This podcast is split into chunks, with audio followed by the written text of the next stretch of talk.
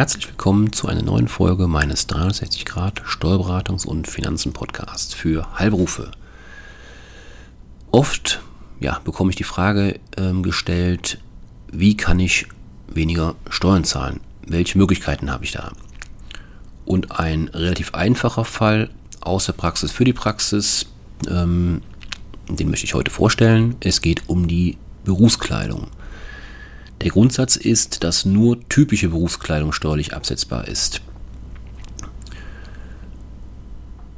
Nicht in jedem Fall lässt das Finanzamt leider den Betriebsausgabenabzug zu.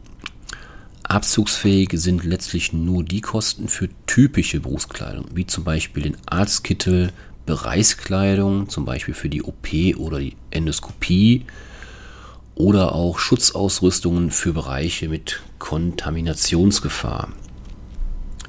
Übrigens gehört auch das geeignete Schuhwerk dazu.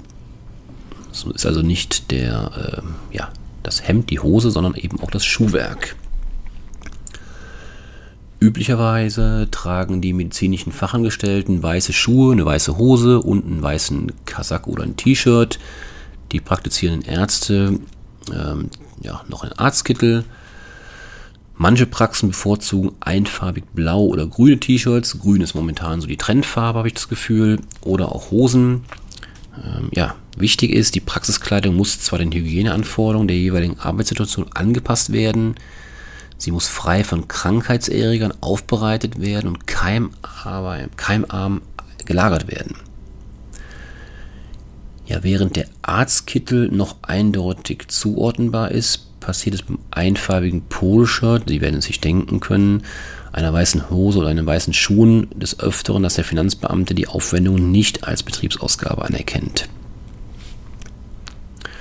Letztlich mit der Begründung, es handelt sich hierbei um Kleidung, die auch in der Freizeit verwendet werden kann und damit ist es Privatsache. Aber natürlich gibt es auch hier einen Ausweg. Es ist sinnvoll, die Praxiskleidung in einem Fachhandel für Berufskleidung zu kaufen – und nicht in Boutiquen oder Outlets. Ist demnach klar erkennbar, dass die Kleidung einheitlich für das gesamte Praxispersonal erworben wurde, haben Sie als Praxisinhaber sehr, sehr gute Argumente auf Ihrer Seite. Besser ist es sogar noch, wenn Sie ein Praxislogo auf die T-Shirts sticken oder drucken lassen. Ähm, ja, dann ist es eben natürlich nicht mehr so, dass man sagen kann, also als Finanzbeamter sagen kann, das ist Kleidung, die Sie auch privat ähm, anziehen können. Denn so sehr auch der Mitarbeiter sich mit ihrer Praxis identifiziert, ähm, handelt es sich dann eben nicht mehr um normale Freizeitkleidung. Leider gibt es auch hier keine absolute Rechtssicherheit. So haben zum Beispiel Kölner Finanzrichter entschieden, dass ein kleines und eher unauffällig angebrachtes Logo kein Grund sei, die Kleidung nicht auch privat zu tragen.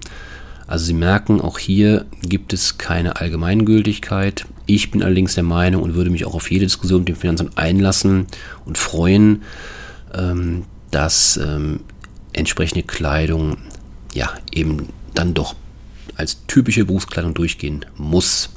Muss zwingend. Wichtig ist auch an der Stelle noch, dass Berufskleidung kein steuerpflichtiger geldwerter Vorteil sind. Ganz wichtig. Ähm, das heißt, der Arbeitnehmer hat keinen finanziellen Schaden dadurch, wenn er von dem Praxisinhaber von Ihnen die Dienstkleidung gestellt bekommt. Erkennt das Finanzamt allerdings die in der Praxis getragene Kleidung nicht als Arbeits- oder Berufskleidung an, muss diese wie steuerpflichtiger Arbeitslohn versteuert werden, wenn Sie ihm die Kleidung ähm, ja, überlassen. An dieser Stelle fällt mir noch ein kleiner letzter Aspekt ein. Ich hatte eben schon mal erwähnt, ähm, dass es ja oftmals so ist, ähm, dass die Kleidung, die ihre Mitarbeiter tragen, entsprechend ja, keimfrei sein müssen ähm, aufgrund der Hygieneanforderungen.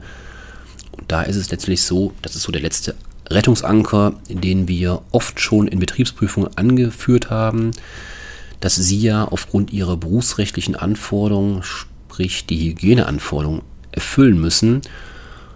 Und aus diesen Gründen ist es gerade nicht zwingend erlaubt, dass die Mitarbeiter ihrer Praxis die Berufskleidung, also sprich das Poloshirt, die Hose, die Schuhe, was auch immer, ähm, von dem der Finanzbeamte normalerweise ausgeht, das erkennt er nicht an als Betriebsausgabe, weil er sagt, das ist Finanz, das ist Freizeitkleidung. Ähm, ja, dann gibt es den Rettungsanker, dass wir sagen können, ähm, aufgrund der hohen Hygieneanforderungen darf der Mitarbeiter diese Kleidung gar nicht mit nach Hause nehmen bzw. privat verwenden, zumal diese Kleidung auch besonders gereinigt werden muss. Ähm, das wissen die Finanzbeamten noch nicht, ähm, deswegen lassen sie sich mit diesem Argument schnell überzeugen. Und ähm, ideal wäre es natürlich, wenn sie an dieser Stelle dann einen Beleg von der Wäscherei nachweisen könnten. Da gibt es ja auch ähm, fachlich ähm, entsprechend ähm, ja, geschulte Wäschereien, die diese speziell übernehmen. Ähm, das ist natürlich ein Ideal. Aber wie gesagt, mit diesem Argument konnten wir schon den einen oder anderen Finanzprüfer, Betriebsprüfer überzeugen, das ist auch nicht getrickst, das ist völlig legitim, dieses Argument vorzubringen.